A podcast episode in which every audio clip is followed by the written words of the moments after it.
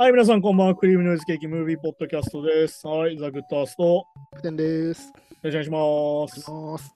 はい、今回はね、一応その前回やった FIFA を暴くの後編って呼びたかったんだけど、うん。今回ね、その FIFA を暴くがね、ちょっと面白すぎて、まあちょっとボリュームがね。ボリュームがすごいんですよ。なんかね、1本1時間なのに、うん。そうそうそう。時間的にはそんなね。う。うんん、1ないけど本1時間語れるぐらいうんまあ確かに。内。容が濃いんですよ。うん。だ一応今回はね、前回1話2話をまとめて話したんだけど、今回はちょっと3話だけでね、うん。ちょっともう一周伸ばそうと。ちょっとたっぷり FIFA 暴くをやろうってことで、そうですね。うん、第3話だけで今週はちょっとやっていこうかなと思うんだけど、まあ、ブラッタがやられて終わるっていうね、第うん。2話で。あそうね。最後ね。最後、ブラッタが俺、カタールに入れてねえぞってなったのに、2022年うん。まあの決定大会がカタールに決まって終わるっていうところで終わったんだけど、ブラッターの要は思惑通りじゃないところにね。あれ、俺が思ってたのと違うってなって終わるっていう。うん。で、まあ、この第3話のタイトルが、鶏はねぐらに帰るっていうタイトルで、うん。まあ、これがどうなるかっていうのは、どういう意味なのかっていうのは最後にわかるん。だけど。はいはいはい。で、まあ、そもそもカタール開催っていうのがどういうものなのかって話なん。だけど、うん。その、さっき言った、ワールドカップっていうのはさ、いつやってるかって言ったら、基本的に6月から7月にやってるわけですよ。まあ、そうですよね。例年はね。そう。だから今年なぜか今冬にやってんじゃん。うん。そうそうそうで。なんでかっていうと、カタール、6月から4月の平均気温がうん。あの41度とかあるの 灼熱ですね。こんなん倒れちゃうじゃん平均気温が41なのかそう。すごいですよね。だけど、いわゆるだからカタールのさ、今スタジアムがさ、今ワールドカップのニュースで話題になってるのが、うん。全席の足元に空調がついてると。はいはい。その代わり冬だから、夜になると寒いから、スタジアム内寒いみたいになってんだよね。ああ、まあでも基本的にそうですもんね、ああいうとこってね、砂漠。でも逆に言うと、どんだけ環境破壊とか関係なくクーラー炊いてんだよって話でもあるんだけど、あそこねああ、まあね、そこは配慮してないか。そうそこは一切配慮してないとこもあるし、だから結局、やっぱアメリカが有力だったわけじゃうん。ん。なんでカタールなのってなったわけよ。うん。で、まあ、そもそもハイリスクだった。まあ確かにね。こんなとこでやったら大変だよみたいな話になった。うん。で、さらに、これはっきり言ってブラッターが裏切られたわけだけど、うん。でも、もはや FIFA にとっても災難だったって話なんだよ。うん。だってさ、もう賄賂が注目されてるわけじゃん。うん。はいはい。なのに、明らかにアメリカよりダメなカタールが受かっちゃうっていうさ、まあそうですね。うん。え、これ賄賂っしょってなるじゃん、やっぱり。まあ、はたか見ててもおかしいってありますもんね。だ要は結局、うん。うん、さっきみたいに、だから気候も悪いし、し施設もないそうそうそうそう。とかですもんね。ってことなんだよね。うまあでも、あれですよ、だからどうですか、キャプテンだから3話目をだから別で見て、ん。うん。1話、2話の流れからどうですね。うーん、まあそうですね。やっぱこう、まあ一話にはやっぱこう、ブラッターの悪行というか、うん、まあその周辺、まあまあ、ジャック・ワーナーとかも、まあ、FIFA の歴史みたいなじゃん。そうそうみたいなのもやったけど、まあ3話目からやっぱこう、そうですね。一気にね。全員腐った。って 言い方あです。だから前回言った出てくるやつ全員たぬきじじいみたいな話と、うん。一気に今の話になるんだよね。そうそうそう。確かに確かそう。で、まあ、結局これがね、もう要は、はっきり言ってソース感なんですよ。周りからも。いわゆる報道陣からもソース感だし、に。うん。他の国の人からも、いや、なんでカタールなんてみたいな空気になってるわけよ。はいはいはい。で、まあ、気になるよね。ブラッターが誰に図られたのかっていう。うん。確かに確かに確かに。そう。今でもぜ絶対王ですもんね。そう。はっきり言ってね、王様だったわけだよ、ブラッターは。うん。ブラッターに歯向かうやつはいないはずだったのに、確かに確かに。気づいたらブラッターは執行委員全員に追い詰められたみたいな話になって。うん。で、これ出てくるのは、あの、アフリカの代表のハヤトゥーって人と、はいはい。まあ、ウェファー、ヨーロッパの代表のプラティニだよね。うん。あと、まあ、コンカカフのジャック・ワーナー。うん。あと、コンメボルのルオーズ博士博士って人と、うん。あと、まあ、カタールのビン・ハマムっていう人が出てきて、あはいはい。この5人がブラッターを裏切った。はい。じゃあ、なんで裏切ったのか。うん。で、これが3話で話としてつながってんだけど、うん。じゃあなんでカタールこんなに裏切れたのかと、ブラッターをね。まあ確かにね。いわゆる、要は票集めができたかって話になるんだよね。だって、その前にガチガチに根回しはしてるはずですからね。もう賄賂バンバン渡してますからね。そうそうそうそう。でもね、ここでね、あともう一個ね、ポイントがあってさ、2箇所に決めた理由っていうのが出てくるんじゃん。うん。2018、2022同時に決めた理由は何でしょうって俺が言ったじゃん。セットの方が儲かるからとか話をしたんだけど、はいはい、前回ね、言ってましたね。あのもっとひどい理由でさ、うん。あのみんなお年寄りなんで、うん。まあね次ないんすよって話。はいはいはい。俺たちこれここでもうやめるんで、うんだったら2回分給料くださいっていうので2箇所開催にしたっていう。まあそうですね。だから、これで変なし、批判されても、まあ次やめちゃえばいいっていうぐらいなそう。逃げ切れるみたいな。うん。いや、そんな元も子もねえ話あるかよと思ったんだけど、そこね。マジでね。ねねえわーって感じなんだけど。ねいや、ほんとそう。じゃあなんでこんなカタールが台頭してきたかっていうと、カタールはスポーツを国づくりの一部として考えてて、うん。うん。もう国を挙げての政策なのよ。はいはい。スポーツ大会を開くみたいなの。うん。で、これなんでかっていうと、カタールっていうのはやっぱ隣がサウジアラビアなの。国、うん地理的に。はいはいやっ。ぱサウジアラビアの影響をずっと受けたの、カタールは。うん。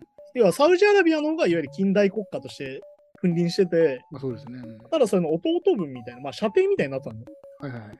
そこをなんとかそのサウジの影響を受けないところで力を得たいってところになって、うん。じゃあ俺たちはスポーツに力を入れて、うん。世界のレベルになるスポーツを作ろうっていう風になって、まあ、いわゆるうん国策みたいな感じですね。そうですね。うんだから国策で選んで、だからまあアラブ開催をしてね、国を団結させるんだ。まあだこれもやっぱね、スポーツ大会を開催することで国を団結するとか言い出すんですよ、やっぱりね。うん。まあまあそうか、確かに。でまあこれでカタールがどうなったかっていう当時ね、うん。もうスポーツ界の銀行と言われてて、うん。もうスポーツにもうとにかくすげえ金出すと。はいはい。だからそもそももうカタール支持なしだと何にも決まらないぐらいになってると。うん。まあこれだからサッカーだけじゃなくてテニスとかもそうなってたって話があるんだよね。うん。っていう風になってて、でまあこれでまあ2018年と2020年、2022年か、どうなったかって話が始まって、まあ2009年から動いてた、カタールはね。うん。うん。でまあ、2009年当時のさっき言った国国家の計画だとは言ってたものの、はいはい。そもそも競技場が一つもなかったりとか、うん、まあそうですね。ちょっとね。まだ全然作れてなかったりとか、うん。らすげえのがさ、12箇所中9個新築しなきゃいけないみたいな。はいはいはい。で、その残りの3つも新しくしなきゃいけないみたいな状況で、うん。いや、じゃあそもそもインフラないやんみたいな。そう、なんもない状態ですからね、本当にね。で、さらにあの、客やチームが入るホテルすらないと。うん、そうか、それも。全部一から建てると。うん。だからはっきり言って無謀なんだよね、これはっきり言うと。そうだ、ほぼほいぼくら金あるって言ってもさ、みたいな。うんほぼ街作んなきゃいけないぐらいのレベルというか。で、さらにさっき言った5月から7月どうやって試合すんの？みたいな。うん、まあそこもね、確かに。平均41度だよ、みたいな。うん。っていう報告書を書くんだよね。そのうん。うん。視察団が。そのカタールを視察して、ワールドカップのね、うん。し執行員たちの視察団っていうのがいて、それをししたらさっき言った球球場もねえし、ホテルもねえし、超暑いし、いうん。や、これ無理っしょっていうのをし執行委員に報告書を送るんだよ。そう、こういう問題点がありますよっていうことでね。だけど、まあ、はっきそもそも読んでないっぽいっていうのが出てきて、そう、だから電話が一本もなかったっていうから、普通ね、これ聞いたら、いや、こんなんでどうすんだとか来るはずだけど、一本も帰ってこない。帰ってこない。いや、そんな話あるかやった話なんだけど、それ自体でね、もうね。うん。だからそこはあんま興味ないっていうか、もうね。そう。で、まあ、これで2009年の12月、南アフリカ、ケープタウンっていう場面が映って、うん。カタールのね、その、招致員がね、政治を分かってないんですよ、みたいな話になる。うん。で、じゃあどうするか教えてやるよって出てきたのが、さっき言った MB ハハマムなんですよね。はいはい。カタールのメール、そのアジアのサッカー協会の会長かだから、当時の。うん。はいはい。っていうのが出てくるんですよ。で、まあ、ここで票集めの仕方を教えるんだよね、カタールの執行員にね、うん、はいはい。招致員にね。で、まあ、ここが超えぐくてさ、うん。じゃあまず何するかと。じゃあアフリカを味方につけましょうってなる。うん。じゃあ何したかっていうと、アフリカのアンゴラでやる大会のスポンサーになりますって言って、はいはいはい。これで一気に100万ドル出します。うん。まあ、1億円ですね、だからね。まあ、確かにね。1億円近く一気にボーンと出す。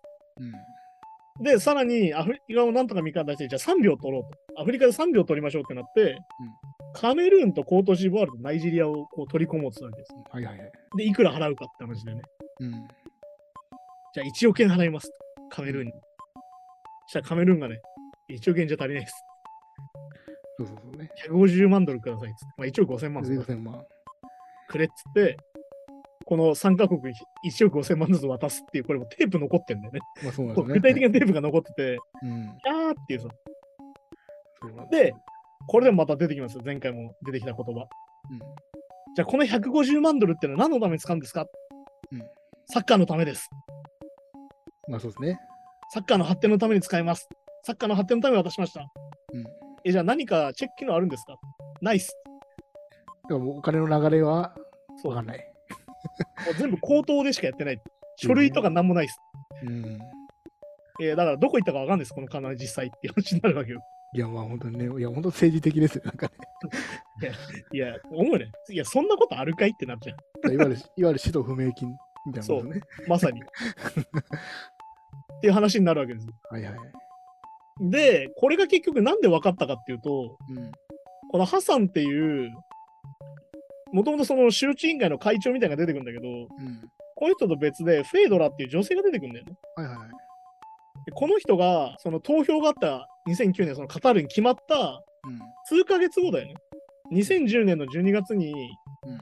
イギリスの新聞にインタビューに答えるんだよ。はいはい。要は、なんつうの？まあ内部告発するんだよ。うん。さっき言ったカメルーンとかに金渡してましたっていう内部告発するんだよ。はいはい。ててかまあ、ここの人が告発したのがさっきの内容ってことですもんね。そうまさにさっきの音声を告発したのは彼女なんだよ。うん。まあでもここでね、もうだからこの、この、なんだろうな、ドキュメンタリーの特徴としては、うん。あいちいちブラッターのこうスピーチが間に挟まるんですけど、もはいはいはい。うなんか金言だらけみたいな、うん。パワーワードの連続みたいな感じで、うん。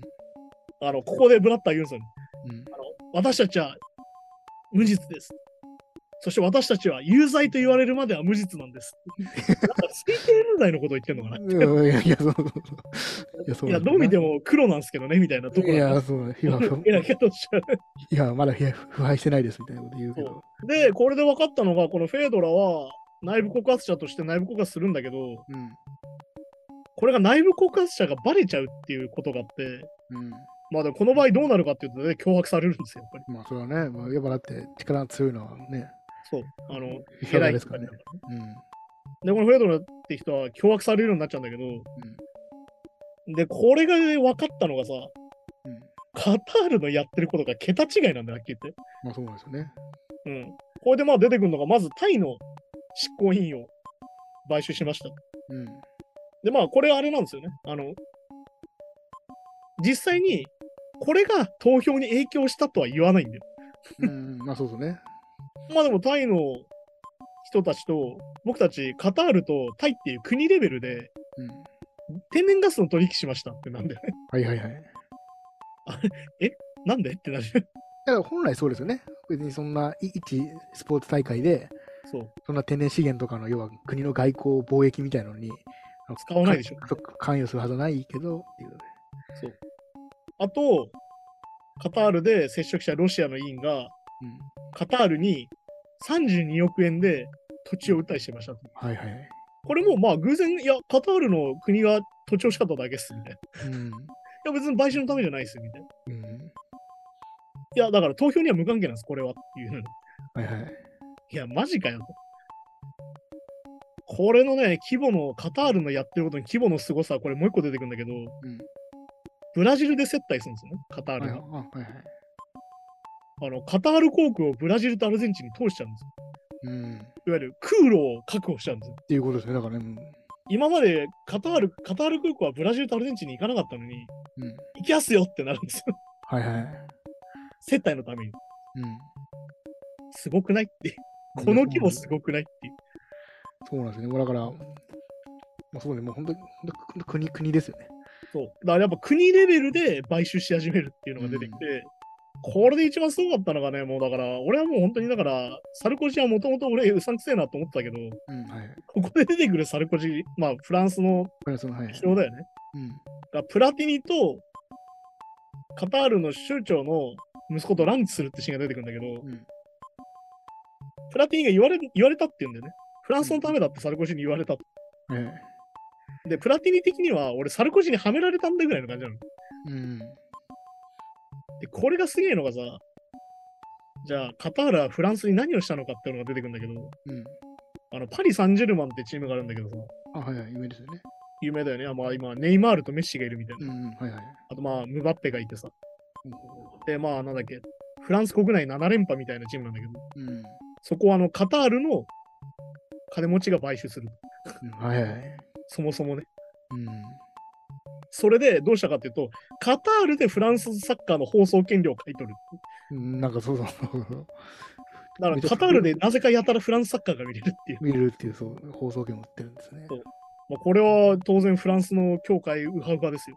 まあ確かに確かもらえますから、お金ね。ねでプラスアルファがすごくて、うんあの戦闘機を契約しましょう。いやもうね、そこまでいっちゃうっていもう国防の話ですよ、これ。う。いや、ほんとそうそうそうそ70億ドル出す。う。うん。えーっと、日本円だと、えー、700 70億、7、700 2桁、7兆？あれ ?7 兆じゃないんだよ。そうそうか、そんぐらい？そうか、2桁、2桁増えるからね。そうか。まあ、そうそんぐらい7000億みたいな。7000億円みたいな。じゃあ、マジで国家予算とかのやり取りを、そうね。マジで。マジで国家レベルなんです。でさらに、あの、エアバスと言われるフランスで作ってる飛行機を買わせるとかしてねと。かね、はいはいこれでどういうことかというと、ワールドカップの招致に、うん政治の最高レベルですよ。外交ですこれも完全に。だって、インフラ、天然資源の話とか、そうそう、だからい、い一なんかスポーツの省庁が頑張ってるとかでのレベルじゃないってことね。ないってことなんだよね。うん。まあ、ちなみにカタールは否定してるんですよ。まあ一応ね。ま僕はこれ、招致関係ないです。でこの今、カタールオリンピックがあるい、ワールドカップが開かれて、現時点でもまあ否定はしてで、まあ、でも、これをカタールがさ、もう大手振ってやってるわけですよ、こういうことを。る。まあ、ブラッターもただじゃ転ばないって話です。うん、はいはい。まあね。ブラッターは逆に言うと、カタールを排除したいっていうふうに動き始めて、まあさっきの自分の、自分はカタールでってね、言えてないですからね。じゃあなんでこのブラッター負けたかっていうと、うん。ビルハマムがもともとブラッター派だったんですよ。あのカタール。うん。はいはい。なんだったんだけど、2期でブラッターはハマムに変わるよって言ってたのね。うん。会長職を。うん。だけど、ブラッター権力に執着し合って、俺やっぱやめねえってなっはいはい。た。で、はっきり言って、あの、ハマムをはめたんだよね。だから、うん。やらせるよって言ってたのにやっぱやらせませんっつって。はいはいはい。で、これがすげえのがさ、そのブラッターもブラッターだなと思うんだけど、うん。じゃあ、コンカカフで総会やりますって言って、うんマイアミでね、アメリカのマイアミで、コンカカフで総会をしますっていうので、いわゆるその執行員を集めるわけですよ。そこに、ハマムを入れないって。まあそうですね。はい。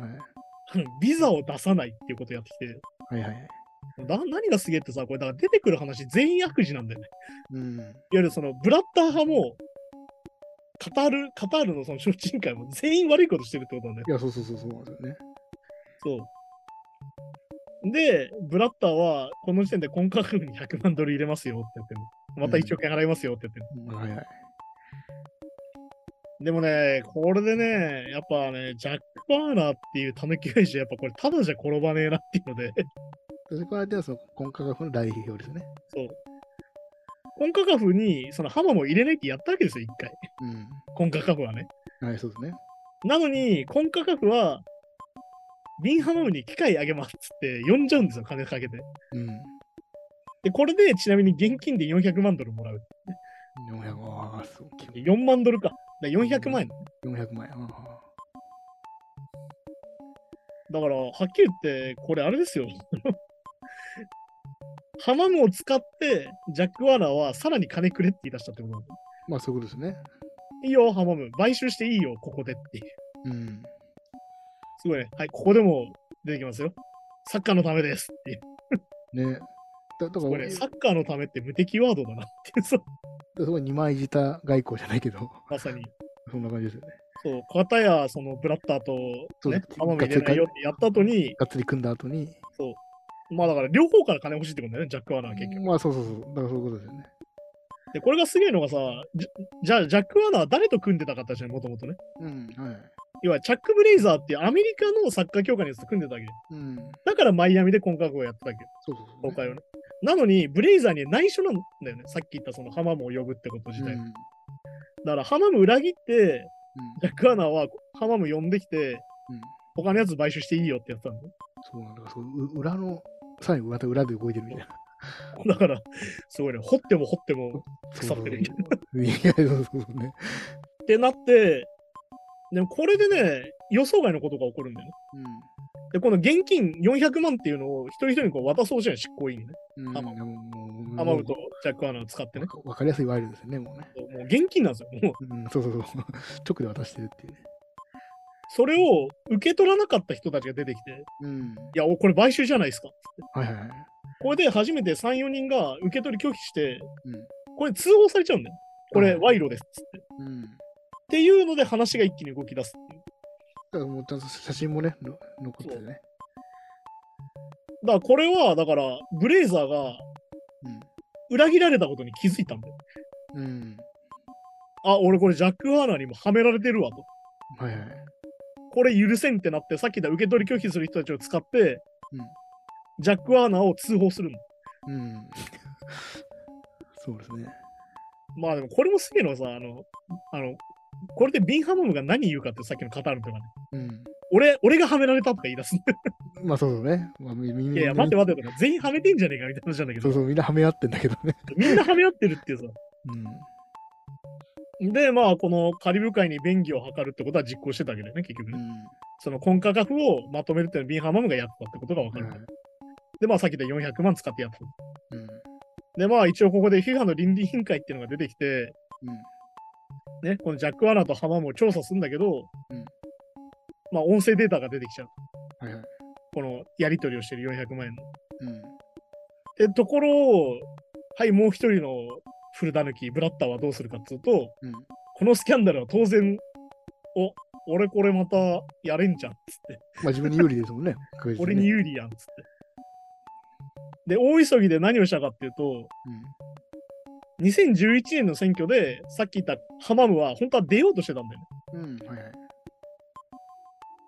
要は、2011年の選挙で、ブラッタの対抗でハマムが出て、なんならハマムが勝つ流れだったんだよ、当時。うんそうですね。なんだけど、ブラッタはここで、ハマムに、こしょこしょこしょっつって、うん。こしょこしょっつって、このスキャンダルはめられたくないだろう、お前と。はいはい。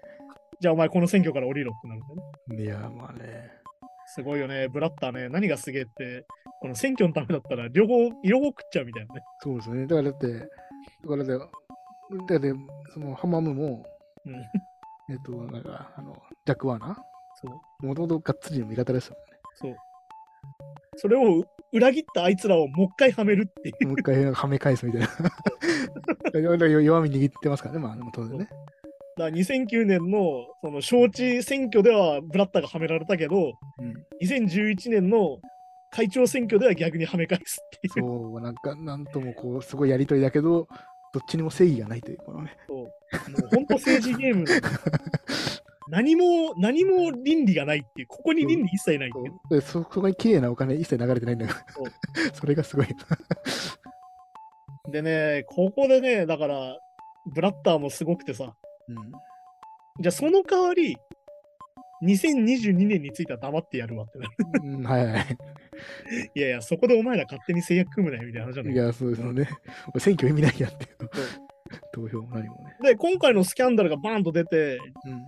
一応ブレイザーがワーナーを通報したけど、うん、そうですね。で、チャック・ブレイザーが内部告発者としてヒーローになるのよ、当時の。うん、まあね。そのニュースにバーンって出て。うん。彼は内部告発したってことは、彼は潔癖なはずだみたいな話になる。うん。まあ、嘘なんだけど、これもね。これも嘘っていう。ジャック・ワーナーとがっつり20年以上がっつ。り、がっつり二重でやってて、チャック・ブレイザーに関しては、もうコンカカフの、あの、組織のね、あの、会議室がそもそもあの、ニューヨークのトランプタワーにあってさ、うん、はい。もう超金満なマンションですよ、あそこね。そうそうそう。ね。で、すべて金儲けだっつって。FIFA の収入じゃありえないぐらいのものを持ってると。で、ちなみに、コンカカフのお金を動かした場合、10%必ず彼に入るようになってる。うん、マージンみたいなね。いやー、すごいよね。だから出てくるやつ全員役に、本当に。いや、そうなんですよね。じゃあ、この人たちどうすんかなって。もう、すげえじゃん。お互いはめ合ってて、うん。ね、お互いスキャンダル出たら、ちょっとお互い口聞いてなんとかごまかすみたいなことやってるわけですよ。はいはいはい。どうすると、これ？うん、確かにね、収集がね。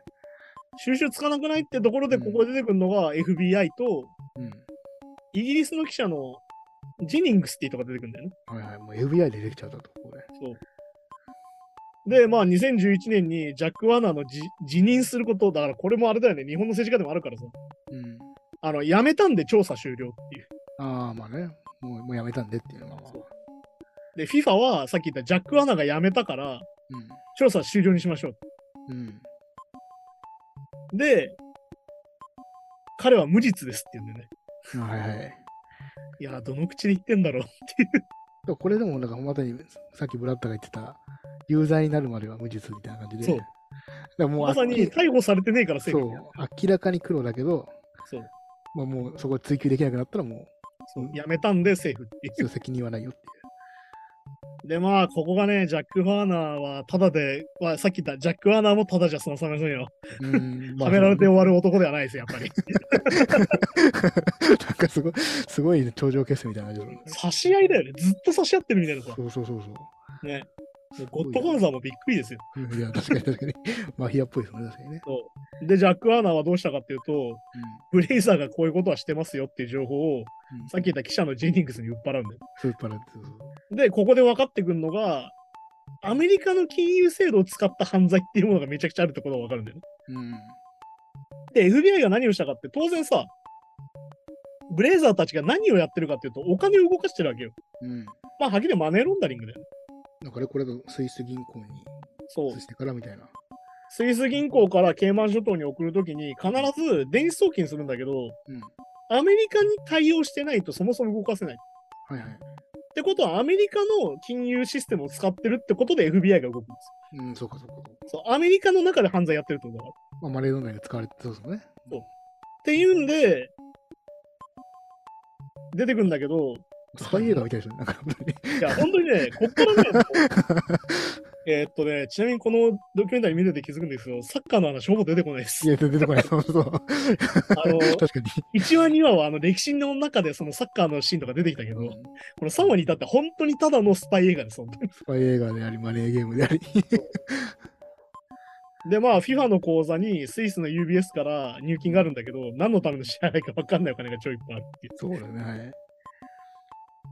はい。で、結局、調べたら FBI が気づいたのが、うん。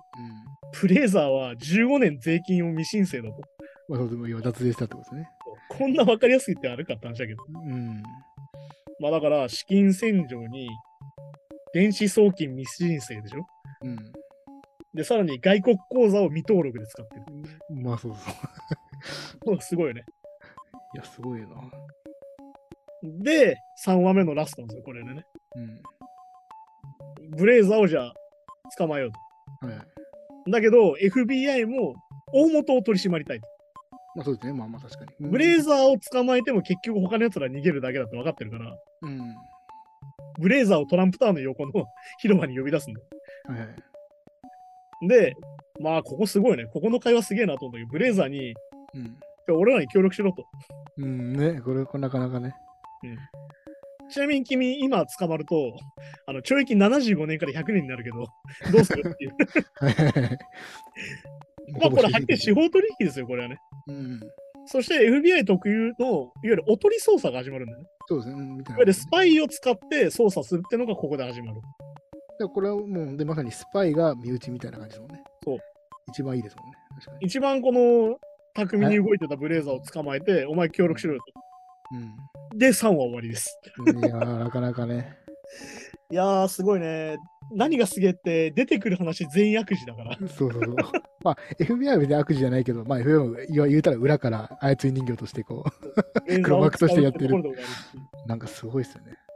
だから、この中で出てくる正義って、FBI とさっきのジェニングスって記者以外いないっていう。いないってそう。さっき言ったあの、あの内部告発者の女性とかね。うん。以外はもうみんなタヌキっていうの。そうそうそう。いや、本当人間不信になりますよね、これね。これすごいよね。だから、お互い差し合ってんだよね。そうそうそう。裏切ったやつをその後またもう一回裏切って、でもさっき言ったやつにもう一回便宜図ってみたいにやってるわけよ。そうそう。で、ででも、でもこっちにこ、重ねたふりしてこっちにも繋がっててとか。いやだからこれすごいのがさ、それで OK なんだよね、この人たちね。うんまあ、だからまあ、いだからもう関係性としてはもう友情みたいなものとか人間にいや人間関係みたいなのはゼロなんでしょうね。そう。本当に金だけで繋がってるっていう。うん、そうそうそうそう。え、お前俺、この前裏切ったけど、その倍ぐらい払ってくれんならいいよ、みたいなさ。みたいなね。いやー、すごいんですよ。本当にこのマネーゲームっぷりすごくて、うんいや、これで、これでまだ一もう1話あるんで。っまあそうなんですね。確かに確かに。てことはね、これからクライマックスがあるってことなんですよね。そうなんですね。はい。そう、来週クライマックスなんですけど。いや、だからね、やっぱネットリックスすごいのが、やっぱ本人にインタビュー当ててるじゃん。ブラッターもそうだけど。はいで、まあ、そしてブラッターたちがペラペラ喋るんだ、これが。まあそうそう、そこが確かにね。だからこんだけ悪いことしてたら、そう、なんかこう、いや、まあまあ、あんま突っ込まないでよとか、そう。後ろめたさが出るはずなんだけど、結構意気揚々とし武勇伝ぐらい。まるで自分たちが本当に正しきことをやってるかのように喋るんでね、彼らはね。そうなんですよね。罪悪感が感じられないというかね。そうだから一切悪いことしてる意識はない感じ。うんそして、なんなら俺たちは別に悪くねえと思ってる。まあってことですよね。だから、だからこれも言ったけど、やっぱ俺が騙されたからやなみたいなそう。俺たちが被害者だって意識なんだよ。ぐらいもあるんですよね。俺たちは騙されたんですよ。とかも俺もやられたんだみたいな。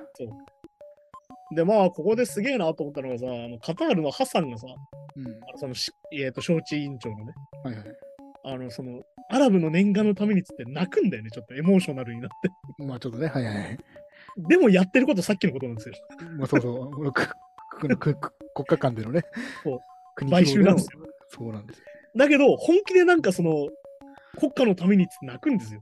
ちょっと今演技がわかんないけど、まあどうなんですかね。ちょっと怖いんだよね、もはやね。もう出てくる人全員信用できないから、これ。いや、そうそうそうそう。ていう感じでね、本当に FIFA を暴くがね、面白すぎて、うん。ちょっとこれまた来週、ちょっとじゃあ4話クライマックスって感じなんですけど、はいはい。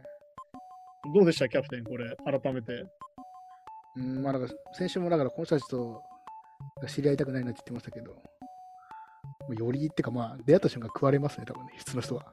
いやー、ほんとそうなんだよね。だから、すげえのがさ、もうなんか、もう毒を持って毒をセースが連打するっていうさ、うん。あの、こいつら全員持ってるの毒やんっていうさ、そうそう。我々がそう、だからまお互いこう毒を飲ませ合いながらこう、あ、みたいな、そうなんですよね。確かに確かに。だからなんだろう、それこそね、あの通報した3、4人の執行員めちゃくちゃまともだったんじゃねえかそうね、ワイル受け取んなかったね。そう。っていう話になってきて、でも、でもあんだけでも逆に言えば現金で、そう まあ、あれに関してはもう丸分かり渡してるわけじゃないですか。うんっていうことはもう今まではそれでみんな結構買収してきたってことですよね。もうももうそうにそうだよね。もうたまたまでなんとかしてたたまたまあそこにこう正義感でブレーキ止めてる人がいたからこうなっただけで。助かったっていう。まあちなみにこの後ね、執行員がじゃあ22人中何人残ってるかみたいな話も後半出てきてね。ああ、はいはい。あそれまたびっくりって感じなんで、それはまた来週ですね。なるほど。はい。じゃあそんな感じでね、ちょっと FIFA を吐くが面白すぎるんで、来週最終回をやります。まあそうですね。はい。はい。じゃあそんな感じで今週もありがとうございました。さようなら。さようなら。